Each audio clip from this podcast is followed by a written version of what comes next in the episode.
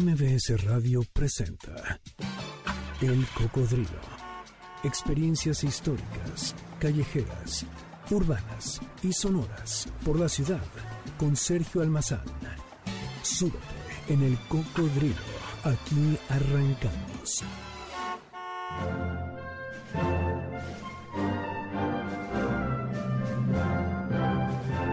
La monja agustina del convento de San Jerónimo en el barrio de San Pablo, Sor Juan Inés de la Cruz, tuvo, como ustedes saben, muchas inquietudes, inquietudes intelectuales, literarias, científicas, religiosas y también gastronómicas. Son conocidos sus tratados de ciencia y sus discusiones con su amigo Carlos de Sigüenza y Góngora, y qué decir de su tan afamada carta atenagórica, punto axial de crisis de fe en el seno del virreinato. Piezas teatrales, villancicos, reflexiones de fe acompañaron a la monja Jerónima en su vida y en sus discusiones con Leonor Carreto, pero también su pasión y encuentro con el fogón. Sor Juana habría dicho que si Aristóteles hubiera guisado mucho más, hubiera escrito. Con esta sentencia y a la vez provocación, Mónica Lavín, autora de la novela Yo la Peor y conocedora del pensamiento sorjuaniano, explora en los archivos conventuales de la monja y recorre el pensamiento, pero también los olores, las alquimias y los fogones, sazón virreinal que extiende el viaje colonial del siglo XVII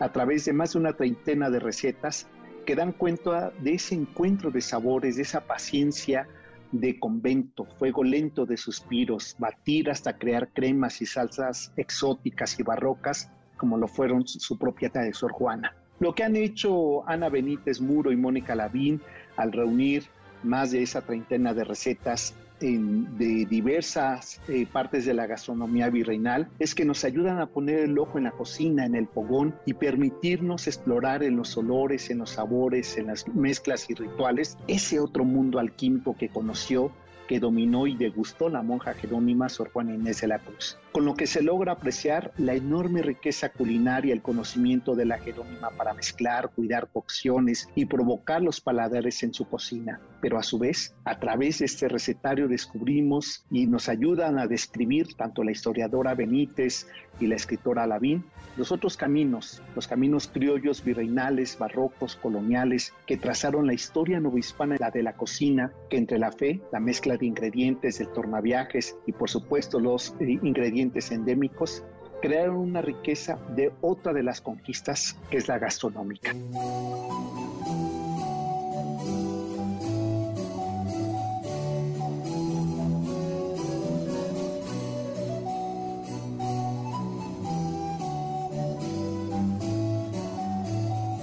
Bajo ese pretexto y con ese leitmotiv, le doy la bienvenida y agradezco enormemente y por supuesto que valoro eh, su tiempo y su interés de platicar con nosotros aquí en el Cocodrilo a Mónica Lavín. Eh, gracias Mónica por aceptar esta conversación y porque a pesar de la distancia siempre las letras nos unen. Gracias Sergio, al contrario, yo muy gozosa de oírte además un texto que me pareció una prosa aderezada en su punto, hablando de términos gastronómicos.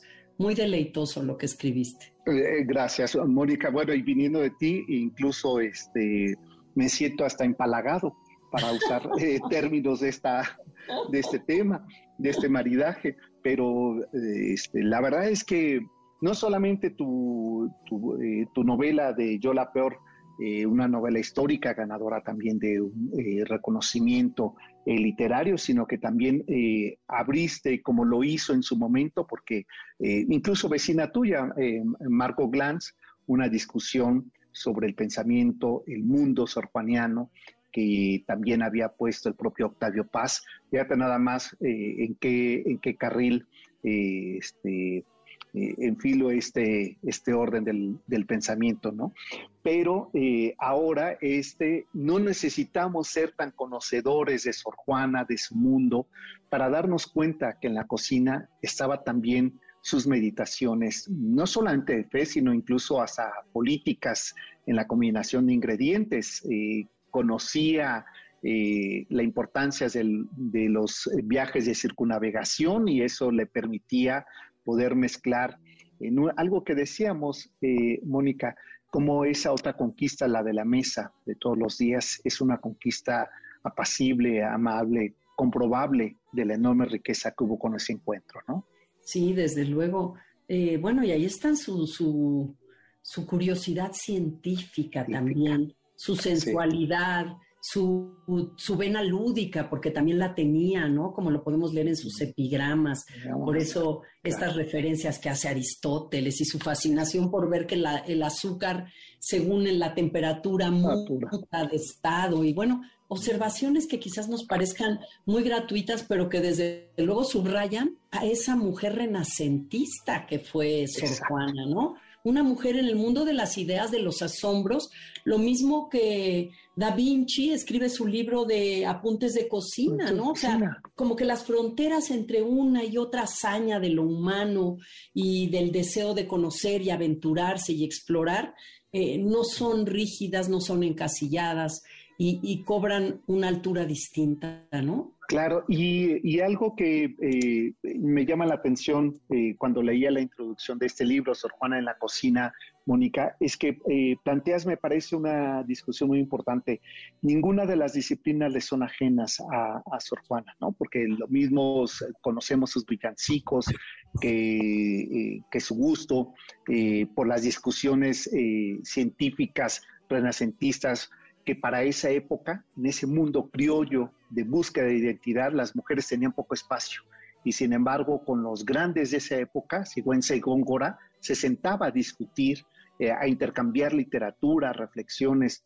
Y eso un poco se parece a esa eh, misma sensibilidad con que entraba con estas mujeres que la acompañaron en la cocina a Sor Juana, ¿no? que mencionas muy bien y me gusta mucho la descripción de eh, estas otras monjas que le acompañan, eh, junto con las mujeres, damas de compañía con las que llegó al claustro de Jerónimo, ¿no? Y, eso me parece que da cuenta del universo al cual pertenece Sor Juana. Desde luego, y es que fíjate que yo creo que el, el convento eh, puede ser como un microcosmos de lo que era la sociedad novohispana de la época y cómo ahí se daban cita pues las diferentes, digamos, además de las damas criollas, algunas peninsulares, que eran las que podían tener por la dote, entrar al claustro, a ser monjas enclaustradas. Luego estaban las mujeres indígenas que trabajaban en el convento o las esclavas negras, como la que le regaló la madre de Sor Juana, Sor Juana, Juana de San José, que ya luego vende a su hermana, porque así era la jerarquía social de la época. Y sin embargo, cada una de estas, en este espacio experimental que es la cocina, ¿no?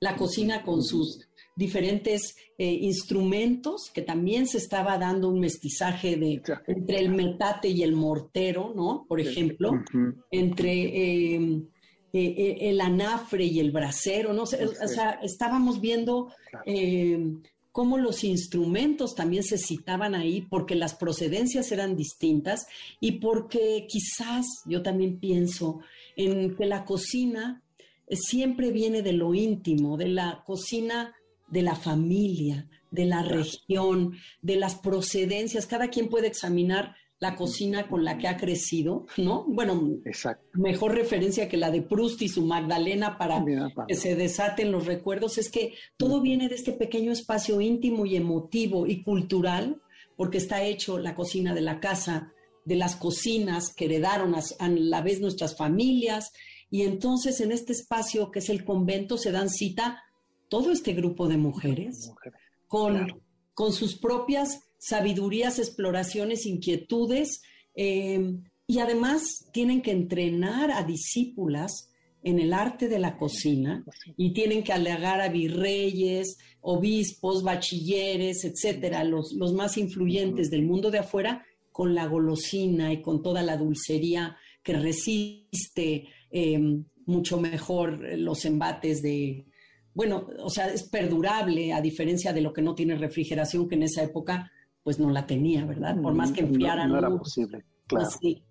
Entonces es muy interesante este microcosmos que es un convento y ese corazón que es la cocina, un corazón de la identidad también. Y creo que en ese siglo XVII y Sor Juana, tanto en sus versos como en, en esta parte que estamos conociendo de las recetas que implicaban una, una, un patrimonio del convento y una herencia y una de la oralidad a lo escrito, estaba ya sentando esta fusión de ingredientes, de modos de cocinar, de procedencias, tanto lo árabe que trajeron los españoles, como lo regional por los productos que se encontraban en determinado lugar o que se tenían que importar.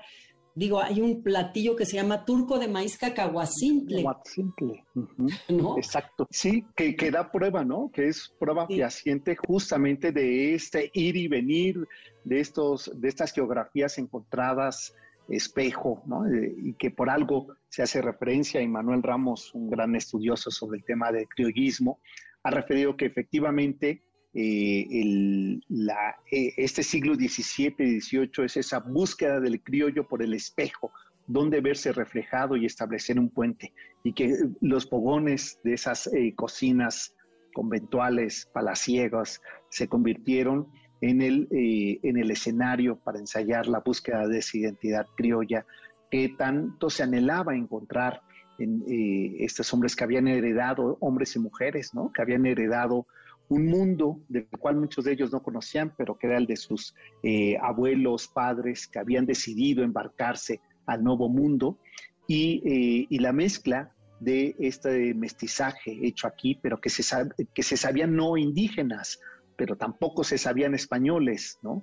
Y ahí la cocina fue un muy buen pretexto para el diálogo y la reflexión sobre qué era ese criollismo. Y claro. Juana me parece que lo logra hacer muy bien. Desde luego, porque miren, su poesía también eh, utiliza voces náhuatl, voces negras, claro. eh, que, que eh, formas de expresarse y yo creo que una forma de mirar que es absolutamente americana, esta conciencia de ser de otro continente, de un mundo Exacto. nuevo, vigoroso, eh, eh, nutriéndose de, bueno, del pasado que Europa le trae, pero también de aquello que está ahí, de lo inmediato, de la sabiduría de las mujeres indígenas y, y de lo regional, ¿no? De, las, de los productos claro. endémicos, sí sí, sí, sí. Déjame hacer una pausa. Eh, este, Mónica está con nosotros, Mónica Lavín. Estamos hablando de Sor Juana en la cocina. Es el pretexto, pues, para hablar de ese, de esos encuentros de fogones, parafraseando a Taibo 1. Y eh, regresando a la pausa, te quiero preguntar, eh, Mónica, lo dejo aquí puesto sobre el, el espacio radiofónico. Hay una historia curiosamente de casi de tornaviaje, estás en un viaje y conoces a una mujer y, eh, y eso ocurrió hace varios años y es el pretexto para este, este libro, esta edición. Y me gustaría que habláramos de ello porque además, pues Ana Benítez, esta eh, magnífica historiadora que, este, que lamentablemente ya no está, pero que está ahí su obra y que nos permite justamente evocar cómo la, el, conocimiento, la exploración y la curiosidad eh, se quedan como escenarios permanentes, ¿no? De ello me gustaría que platicáramos regresando a la pausa. Claro que sí. Hacemos la pausa, está con nosotros Mónica Lavín, esto es El Cocodrilo, ya lo saben, sábados 4 de la tarde, nos encontramos aquí en MBS 102.5.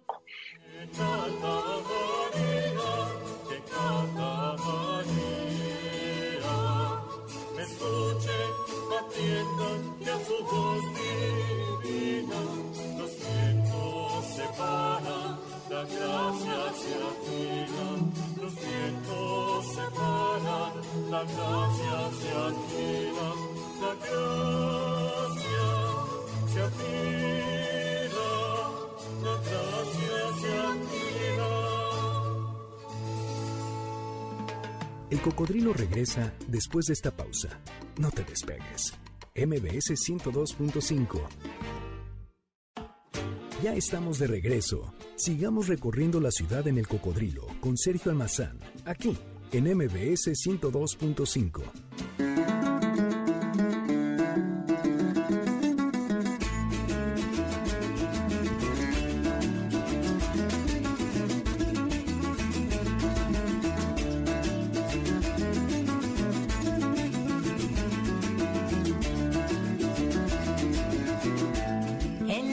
esquina está parado un fraile de la Merced. La la la la la la la la la un fraile de la Merced.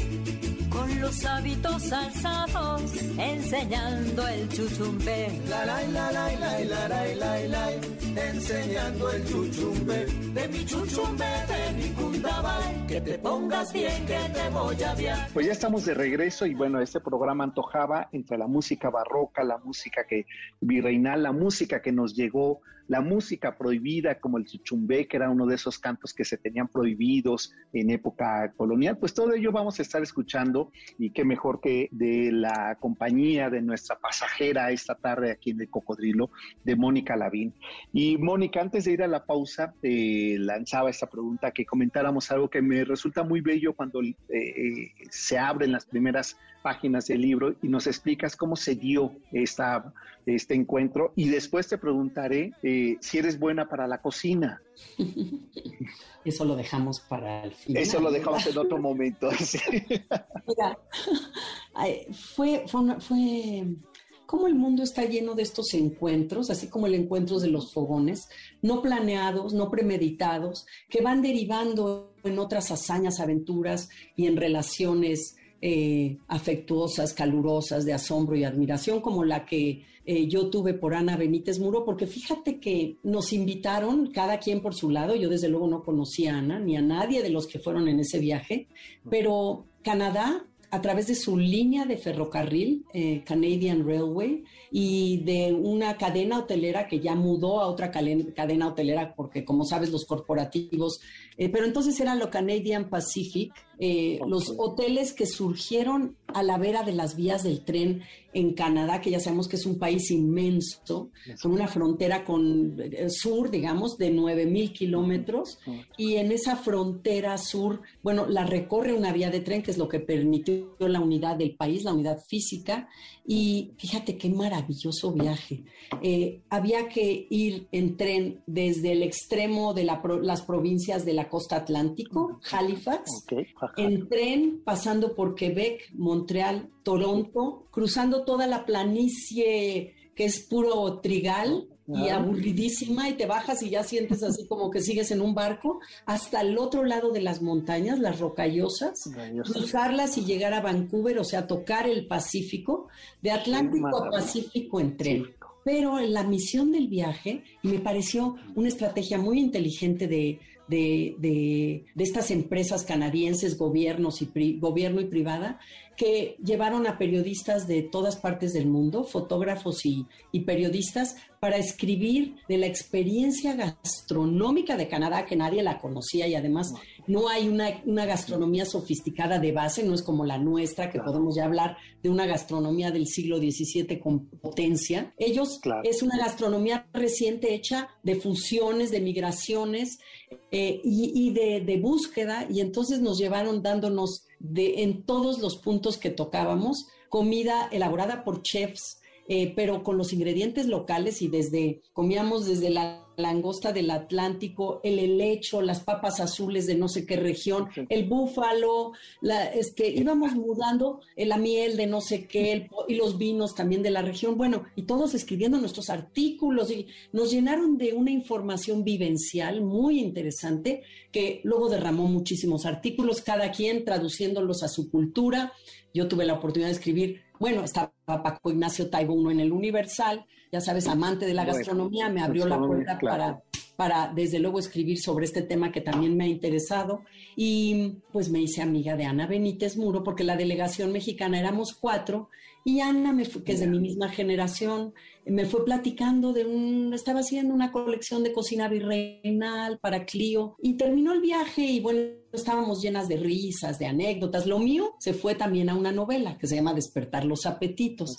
Pero por eso te digo que no sabe uno por dónde va a salir todo aquello. Pero Ana me invitó, como al mes de regresar, me dijo, Mira, estoy trabajando el recetario atribuido a Sor Juana, digamos, lo estoy practicando para poder asentarlo en términos contemporáneos de medidas, tipos de cocción, eh, porque son recetas dadas de forma oral, rescatadas así, y quiero hacer que estos platillos puedan vivir en el siglo XXI. Me dijo, necesito alguien que escriba el ensayo que acompañe el recetario. Y de veras me descolocó, porque me dijo, es un, porque dije yo, Sor Juana, la cocina, ¿cómo? Picaba cebolla, probaba de, de sal, o sea, me descolocó. Pero a mí me gustan las provocaciones y los retos y me gusta comer y, además confiaba en todo el conocimiento de Ana, pues me lancé a su, a su propuesta y me puse a leer. Bueno, Las trampas de la fe fue absolutamente esencial para, para ese primer acercamiento a la época y a la persona Sor Juana, a la familia. ¿Qué comían en la mesa de Sor Juana? ¿Qué pudo haber probado de niña? Porque ya sabemos que nuestros paladares están teñidos por esas experiencias niña, adolescente, qué se comía en la Ciudad de México, que sus abuelos eran andaluces, que era probable que prepararan. Yo además tenía un abuelo andaluz, entonces yo sé lo que mi abuelo preparaba. O sea, también hacía eco eh, con, ciertos eh, asuntos, ingredientes, el conejo, las setas, la pecutoria. Y entonces empecé a sospechar, porque Sor Juana escribe muy poco sobre estos asombros culinarios está el recetario, pero lo demás hay que deducirlo de los poemas que enviaba. Bueno, el caso es que esa provocación que hizo Ana eh, llevó a los primeros estos volúmenes que se publicaron en Clio, ilustrados, muy bonitos, que ahora prácticamente no se pueden conseguir más que si alguien se tropieza en alguna librería de viejo. Yo probé los platillos que Ana preparaba. Yo no he preparado todos los que están en el libro porque no, porque sean el, sí indica como los recetarios modernos cuánto tiempo te toma, ¿Cuánto tiempo te toma? ¿Va a ser fácil o difícil? Eh, entonces he hecho las más facilitas. Este, pero yo le probé a Ana el turco de maíz cacahuacín, por eso me lo sé también y me fascinó esta mezcla que además es muy del barroco, mm. muy de ciertos platillos que reconocemos ahora, que es la mezcla del dulce y el salado. Este encuentro del lo dulce y el salado y los tropiezos, este barroco donde no hay espacios vacíos ni en el platillo, capas y capas y capas. Y, luego decía, em, hay que empedrar el platillo, mira hasta la palabra, empedrar el platillo con nueces y pasas. Entonces todo tiene también textura, ¿no? Es una, experiencia también plástica, táctil. Exacto. ¿No? Y eso, bueno, me parece que va con la sensualidad de ese tiempo, bueno, con la sensualidad, punto, la de siempre, pero que este recetario nos, nos convida hasta en el nombre de los platillos, sobre todo los, las cosas dulces, ¿no? El bien me sabes. El bien me sabes. ¿eh? Bien me sabes. Ojalá alguien nos diga eso, ¿verdad, Sergio? Que nos diga. Eso, sí, sí, sí. Imagínate, ya, ya con eso, pues uno se sigue entregando, ¿no? claro, se deshace uno. Exacto, se deshace, sí. Eh, estos nombres que eh, bien dices, creo que la propia lingüística de la época para los títulos, antes de Mamey, que claro, inmediatamente me viene una evocación de mi abuela, que era una excelente cocinera, mi abuela materna. Ella siempre refería las cosas cotidianas, como muchísimas de nuestras abuelas, con, las emociones, ¿no? Y, y, recuerdo que ella decía, este, mira, el, el amor así lento como rompope. Qué bonito. Pero que, pero que, pero que siempre te deje ahí un sabor que no se te olvide. Entonces tú ama como rompope, así, lento, lento, no todo a la vez. Y después decía, y hay que cuidar el amor como si fuera ante, ¿no? Mm. Ante de guayaba, decía ella, ¿no? Ay, qué bonito. Y entonces esas cosas que iba refiriendo, claro, de niño no lo entiendes porque por el otro lado tenía yo un abuelo que se dedicaba a hacer, a hacer eh, eh, tenía una fábrica de zapatos. Entonces el ante me resultaba más familiar con los bolsos, los zapatos, que con la cocina. Cuando me encuentro el recetario, digo, claro, ya sé a qué se refería. Si lo hubiera entendido antes, menos raspones me hubiera llevado en la vida. Sí. Este, Oye, pero para mí fue muy interesante porque yo había probado, yo no tuve una abuela como la tuya que cocinara antes. Eh, mi abuela era española, entonces más bien hacía, ¿sabes qué? Como noche frita o natillas. Exacto, ¿no? natillas, claro. Como cada quien tiene su recetario familiar. Y entonces la, el restaurante La Capilla de Salvador Novo Ahí es donde todavía podías comer ante de piñón. Exacto. ¿no? Sí, y se me hacía la, boca con esta especie de, de tersura terciopelada, de, de la cremosidad. Pero luego me fascinó enterarme que se llamaban antes porque los servían antes. Antes, exacto. O sea, para mí fue, ah, empezaban la comida con un platillo dulce que preparaba el estómago, el cuerpo, los sentidos para lo que seguía. Por eso el antes y el postre. ¡Wow! O sea, yo dije, qué, qué, qué diferente. Qué sabiduría, ¿no? Sí, sí. Sí, y que por ejemplo en la piel se llama ante porque es lo que está antes de lo que conocemos la superficie de la piel, lo que está abajo. Entonces, eh, cuando la curtían, primero lo tiraban, después se dieron cuenta que tenía una textura tan suave y resistente que empezaron a hacer los forros de las chamarras, los bolsos eh, nocturnos, ¿no? Este, que son delicados pero resistentes. Entonces, eh, uno se da cuenta cómo verdaderamente la lingüística eh, renacentista, barroca, eh, queda impregnada en un imaginario colectivo que hoy prácticamente es de diccionario decimonónico. Claro, claro. Ay, déjame decirte un paréntesis, que yo también tengo antepas. Mis padres eran peleteros, entonces cuando dices ante, me emociono por Sor Juana, por la comida y también por, por la, parte de la piel, del cuerpo, de la piel, del antes. Ya tenemos nuestras, nuestras Magdalenas. Exacto, sí. Y, bueno, viene entonces ese libro, tú haces eh, tiempo después, eh, Yo la Peor, ¿no? Eh, se convierte en un referente para varias generaciones, una generación de universitarios que ya te venían leyendo desde las preparatorias, donde además has estado muy, muy cerca, Mónica, en la educación, en la formación profesional en el ámbito de literatura. Y, eso eh, vuelve a poner eh, a, Sor Juana eh, vigente, actual, este, a la mano de todos, ¿no? Y no con eso quiere decir que la tuviéramos olvidada, era nuestro tótem literario virreinal, pero como tal, después de leer a las trampas de la fe, como que uno consideraba que ya no había más que explorarle a Sor Juana. Y ahora a mí me parece que esto, eh, voy a decir una barbaridad, Mónica, y, este, tengo la piel gruesa, aguantaré. Es que a mí me parece Sor Juana como el mismo fenómeno de Frida Kahlo. Siempre resulta vigente y actual. Siempre cuando pensamos que estalla todo, siempre ocurre algo nuevo. Yo decía, decía antes de iniciar la entrevista, Mónica, este libro ya lo habías editado y sin embargo lo leo como primera vez. Mm. Estos textos con los que empiezas a acompañar el recorrido que hace sobre el, eh, los cronistas Artemio del Vallarispe, el propio Salvador Novo, alrededor de la cocina que pusieron el ojo ahí, vuelves a hacer eh, antojable una mirada de nuestra gastronomía tan importante y que corre paralelo a la historia, que no es ajena. Claro, es cierto. Y es que yo creo que también Sor Juana se va resignificando, igual que Frida, como lo dices, a la luz también de los conflictos o de los eh, cambios sociales. Ya ves que es una bandera del feminismo aunque yo siempre sostengo que eh, Sor Juana yo no creo que tuviera conciencia de un feminismo.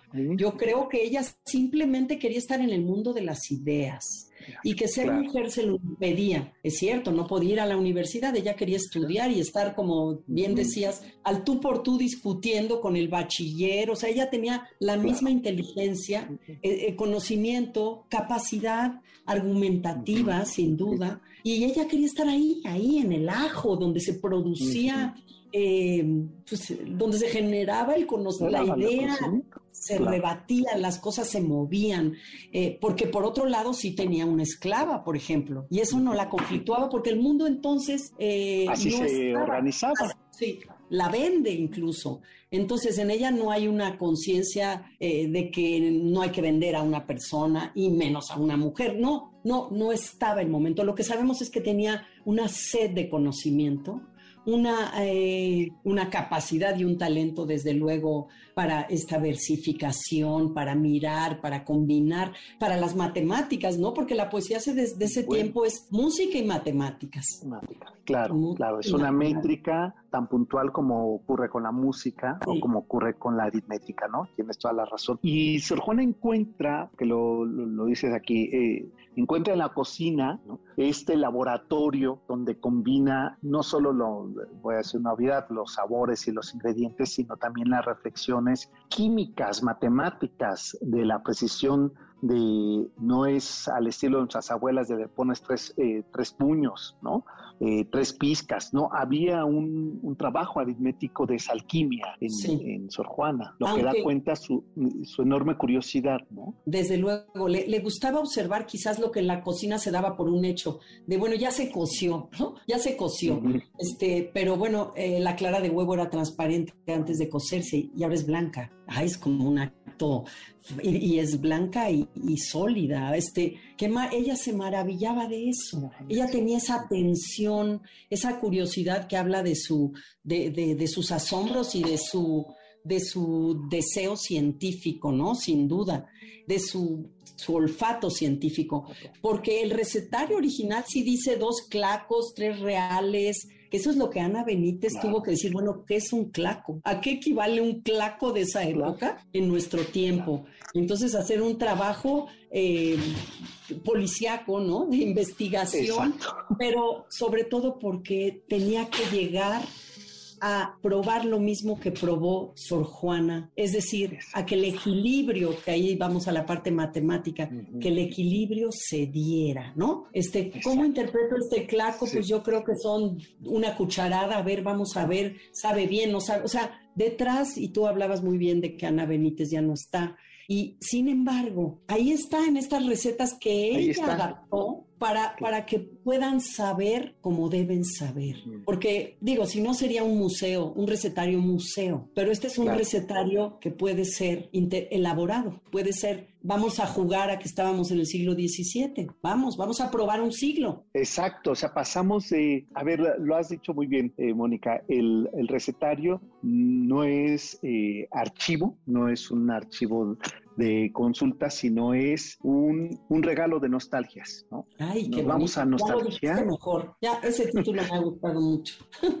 No, este, hacemos eso, ¿no? Traemos este pasado aquí en esa nostalgia, como bien iniciabas, la memoria degustativa, olfativa que nos recuerda a esas infancias de, uy, esta casa huele a, canela eh, como los atoles de, de, vainilla de las abuelas, como las natillas este, en Semana Santa, ¿no? Y que traemos esa nostalgia a un presente necesario. Y déjame hacer una pausa porque regresando te quiero preguntar, en este contexto del que estamos viviendo ahora, 500 años, eh, la caída de Tenochtitlan, el origen, el inicio, el arranque de lo que va a ser eh, la conquista, eh, la importancia del establecimiento de, de la colonia y con todo lo que eso significa y con toda esa riqueza, ese encuentro, como bien eh, lo dijo O'Gorman, ¿no? Son dos miradas y dos mundos que se encontraron, que en, esa, en esos encuentros, pues tuvimos la construcción de lo que llamamos México, ¿no?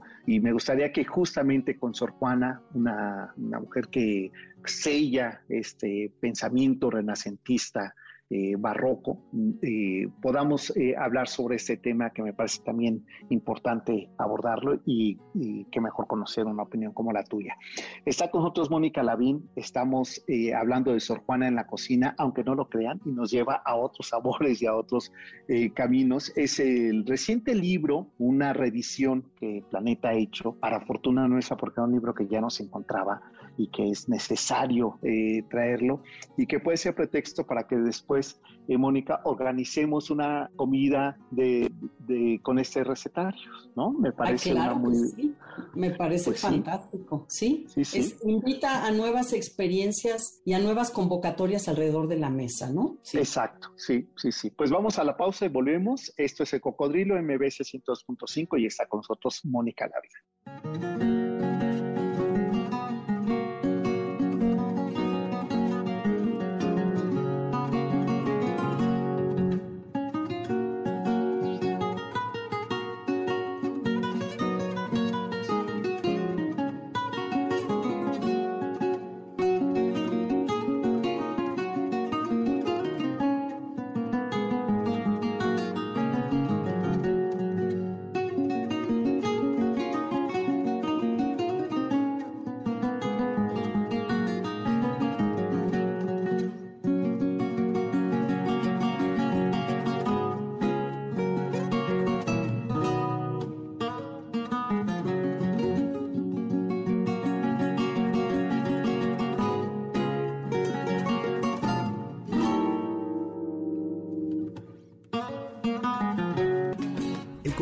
Regresa después de esta pausa. No te despegues. MBS 102.5. Ya estamos de regreso. Sigamos recorriendo la ciudad en el cocodrilo con Sergio Almazán, aquí en MBS 102.5. Ay, solita soledad, soledad que yo quisiera. Solita soledad, soledad que yo quisiera. Que usted se volviera nona, pa' que yo me la comiera. Ay, madurita, ay, madurona, que del palo se cayera. Ya estamos de regreso y Mónica Lavín, pues este, con el eh, recetario, como decíamos, más bien se trata de un archivo de nostalgias lo que nos pone aquí eh, ante nuestros ojos eh, este, esta reedición del libro Sor Juana en la cocina, no es un mero eh, documento histórico, eh, sino que esta actualización que, eh, este, que además hicieron, este trabajo que, que, lleva bien de la mano, que a mí, a quienes nos gusta nostalgiar, lo que hace es de reunir eh, crónicas, eh, fragmentos de momentos como el de las fiestas de San Hipólito eh, y después poder introducir las recetas, Mónica, permite efectivamente una mirada hacia ese pasado en presente que lo que toca es decir, no, mañana me voy a hacer esta, esta lista de ingredientes y voy a experimentar a, al estilo virreinal, ¿no? Sí. como, como se hacía la,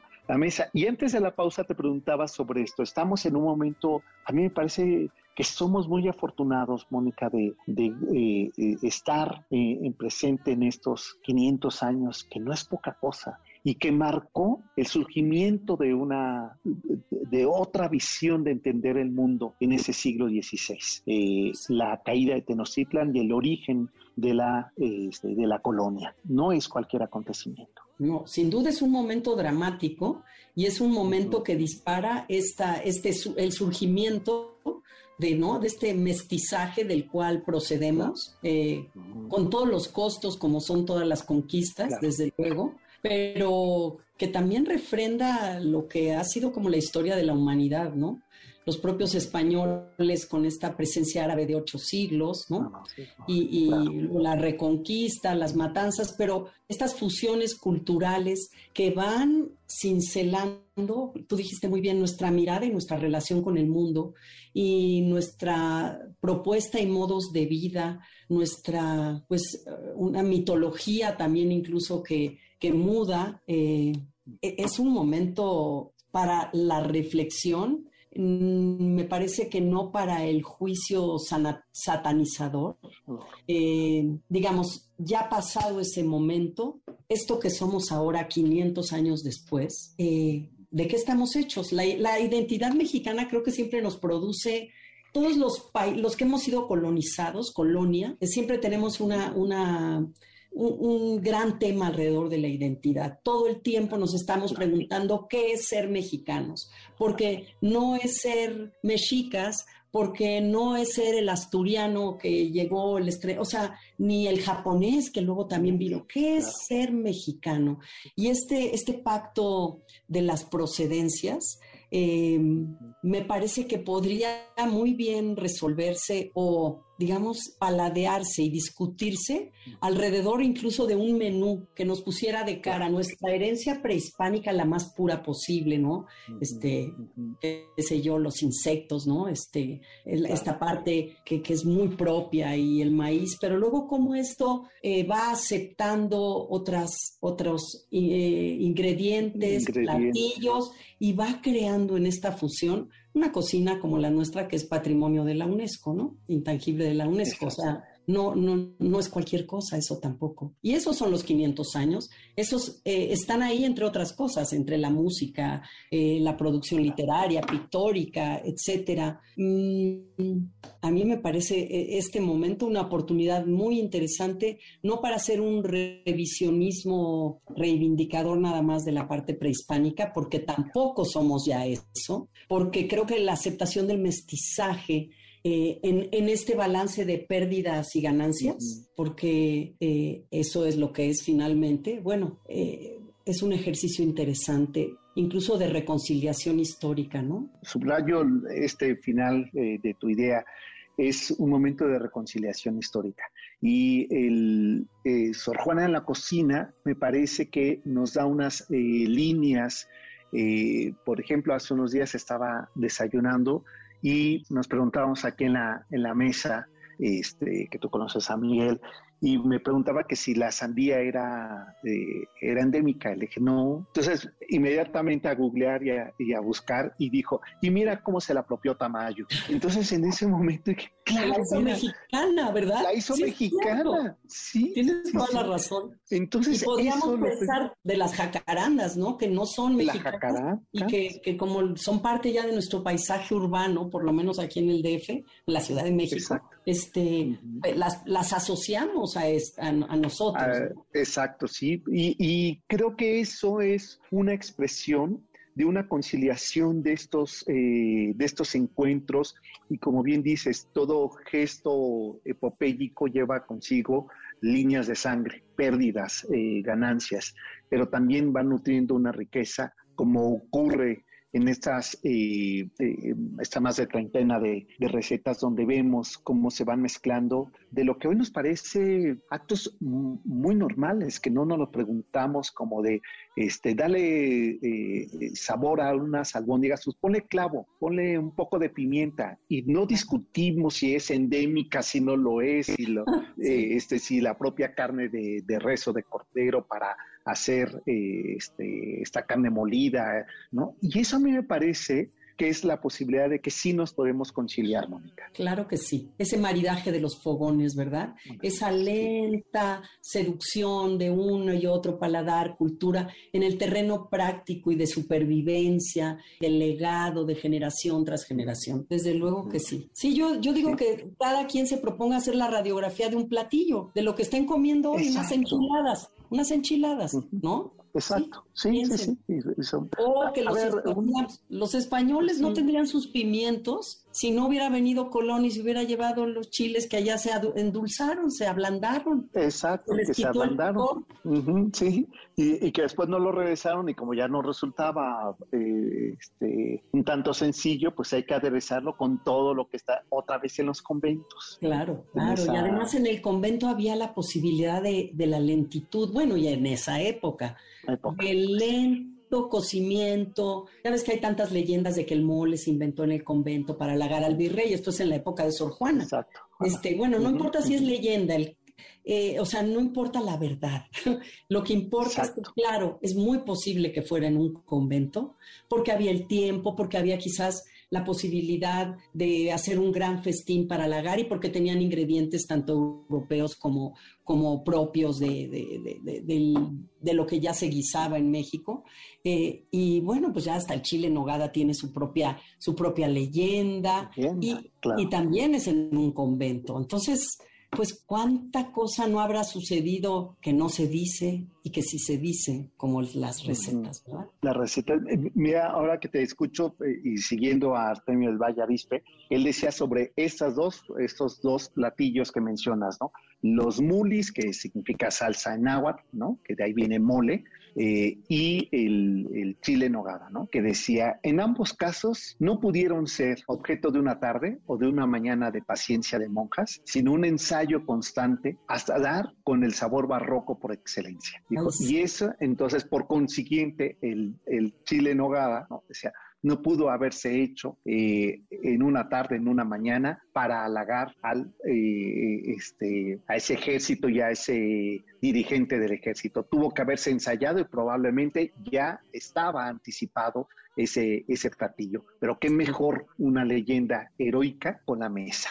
Ahí ya nadie discute. No, no. Y a mí eso me parece que ya concilia ¿no? las grandes disputas históricas en este caso de una rebelión por la independencia. Y en el caso de, Sor Juana, pienso que muchas de estas eh, recetas estaban alrededor de discusiones y de fantasmas que le iban persiguiendo a Sor Juana por sus reflexiones que a veces incomodaban. Desde luego, sí, incomodaban, a, digo, además empezó a ser una voz yo digo que así en términos contemporáneos, una líder de opinión, ¿no? Claro. Empezó a ser una voz incómoda porque porque ya era muy respetada, porque tenía fama eh, en su inteligencia, en sus propuestas. Y bueno, cuando, cuando llegó el, el arzobispo Aguiar y Cejas, le resultó francamente incómoda una, una no, no solo mujer, ¿no? Pero más si era mujer y era monja. Este, se dice que este, este eh, arzobispo no veía los ojos a las mujeres porque eran seres diabólicos, ¿no? Entonces, sí, Sor Juana resultaba incómoda y yo también pienso que por lo que se ha investigado, la virreina María Luisa Manrique cuando se va a ir, le propone irse a España. ¿Por qué no se va Sor Juana? Porque ya no se, porque este era su lugar, porque su identidad no era ser un pedazo de España acá, sino era esto, que era otra cosa, ¿no? Era un pensamiento nuevo, una luz, un fragor, un, barroco que se da aquí además de modo distinto. Me gusta mucho esta, eh, esta última parte que dices porque efectivamente creo que una de las preguntas constantes era de si es en Europa donde se conocen los textos, la, la poesía, eh, de Sor Juana, gracias a que en esa maleta eh, fueron, ¿por qué Sor Juana en esa invitación no se fue? Ella que quería ser europea y entonces la respuesta es que ella no quería ser europea. Creo que esa reflexión de Sor Juana, esa pregunta que eh, Manuel Ramos se plantea en, este libro sobre georgismo, ¿no? De estos espejos, poner espejos en los altares para que la criolla se vaya y se refleje y diga, mira, esto se parece y no es Europa y no es eh, el ritual indígena y que se consagra con la Virgen de Guadalupe, ¿no? Donde está la fusión de estas dos visiones de Tonantzin y eh, de Extremadura, ¿no? Dice, se encuentran ahí en, una Virgen criolla. Sor Juana creo que ahí encuentra a través de una tinta que mezcla con náhuatl y con el castellano, encuentra que ahí está su identidad, que no la tiene que ir a buscar a ningún lado, ¿no? Y, a mí eso me parece que Sor Juana da una enorme lección y responde muchas de las preguntas que Sigüenza o, los este, propios jesuitas habían lanzado eh, en, el, eh, en San Ildefonso alrededor de qué significaba ser eh, criollo, qué significaba el americano, el nuevo hispano. Ella lo responde. Y a mí esa parte, si se quiere, desde la distancia en lo romántico, me parece que es una eh, tremenda lección que da Sor Juana para, este, para, eh, para América, ¿no? Sí, fíjate que yo a veces me pregunto, tomando, eh, porque me parece esta reflexión interesantísima y muy importante. Mi libro Yo la Peor, ya ves que son los grandes consorcios editoriales, pero no necesariamente por estar en un consorcio editorial español circulas en España o tu libro está en España. Es cierto. Pues Yo la Peor no está en España. ¿Por qué? Porque no, no, nadie sabe, no les interesa Sor Juana, porque, porque Sor Juana no es, no tiene que ver con ellos. ¿Me explico? Este, em, no es un personaje de su historia, a pesar de que la Nueva España era parte de su colonia. No, no, no interesa. Hay una pequeña escultura en, en el, en, ¿cómo se llama? La dehesa, ahí por, por el, ay, se me olvidó ahorita, la Plaza de Oriente, este parque. Ahí, ahí está Sor Juana entre el verdor Estoy segura que las nuevas generaciones no tienen tampoco idea de quién es Juana. Me dicen que ya en la escuela alguna vez enseñó, ya no es parte de los planes de estudio siquiera, ¿no? Entonces, esto habla de dos visiones también, de, de referentes necesarios para nosotros que no son referentes para otros, ¿no?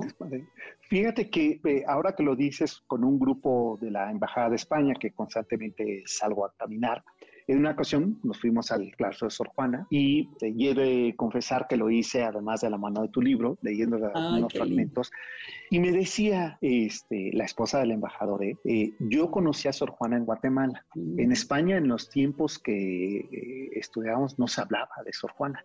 Conocí también, conocí mejor de Carlos de Sigüenza por su archivo y por intereses más como embajadores de conocer ese archivo. Pero Sor Juana no, dijo, pero hay otro personaje, a lo mejor me dijo, para sanar, que no quiero ser, me dijo, grosera, es que tampoco Hernán Cortés. Cortés tiene más importancia aquí para ustedes que en España para nosotros. Entonces a mí me pareció que eran dos personajes que habría que llevarlos. Y yo me pregunté en aquella ocasión, y le dije, ¿tú no has leído Yo la Peor? me dijo, no, no, y bueno, ya hace poco me decía que la había leído y que incluso se la había llevado a su hija que, que, vive ahora en París, pero que está en España. Y, y, yo pensé, Este, no, a ver, son empresas transnacionales, son empresas internacionales, editorialmente hablando, seguro que encuentras en España yo la peor. Y ahora que tú me dices, eh, responde esto. Efectivamente, el eco era para, y a lo mejor ni siquiera para toda América, ¿no? El caso de Sor Juana. Probablemente. Colombia sí, Colombia, sí, sí, Argentina, Chile, Perú. Perú, ajá, ¿no? Que es además como este periodo de búsqueda, ¿no? Un poco el, eco que este, estando en Perú, viendo el, el plazo donde están los restos de, de, este, de Rosa de Lima, ¿no? Que le decía, ay, pues claro, este, Rosa de Lima, ¿no? Y entonces me dijo, ¿ustedes la conocen? ¿No? Le decía, pues como ustedes conocen a Sor Juana, es el periodo donde se construye la identidad. Perú construye su identidad con esta Dominica y nosotros con, con Sor Juana. Pero a lo mejor es esto, es la identidad americana, ¿no? Sí. El espejo, lo que tú dices. De, el espejo la idea del espejo, de nosotros sí necesitamos vernos en ese espejo, sí, en el espejo sí, sí, sí, sí, sí, sí, Este, qué temprano se nos hace tarde. Te agradezco mucho, ¿eh? Al contrario a ti, Mónica, siempre es un gusto platicar contigo y esa es mi admiración. Igualmente, igualmente, gracias. ¿eh? Gracias. Pues nosotros ya nos vamos, pásenla bien, buena tarde, hasta luego, gracias.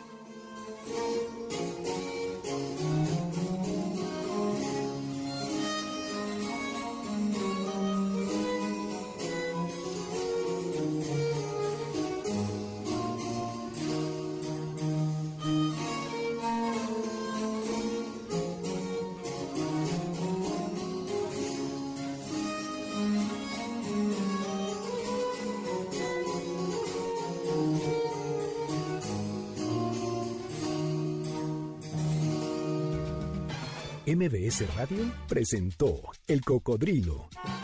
Experiencias históricas, callejeras, urbanas y sonoras por la ciudad. Sóbete en El Cocodrilo. Nos escuchamos el próximo sábado aquí, en MBS 102.5.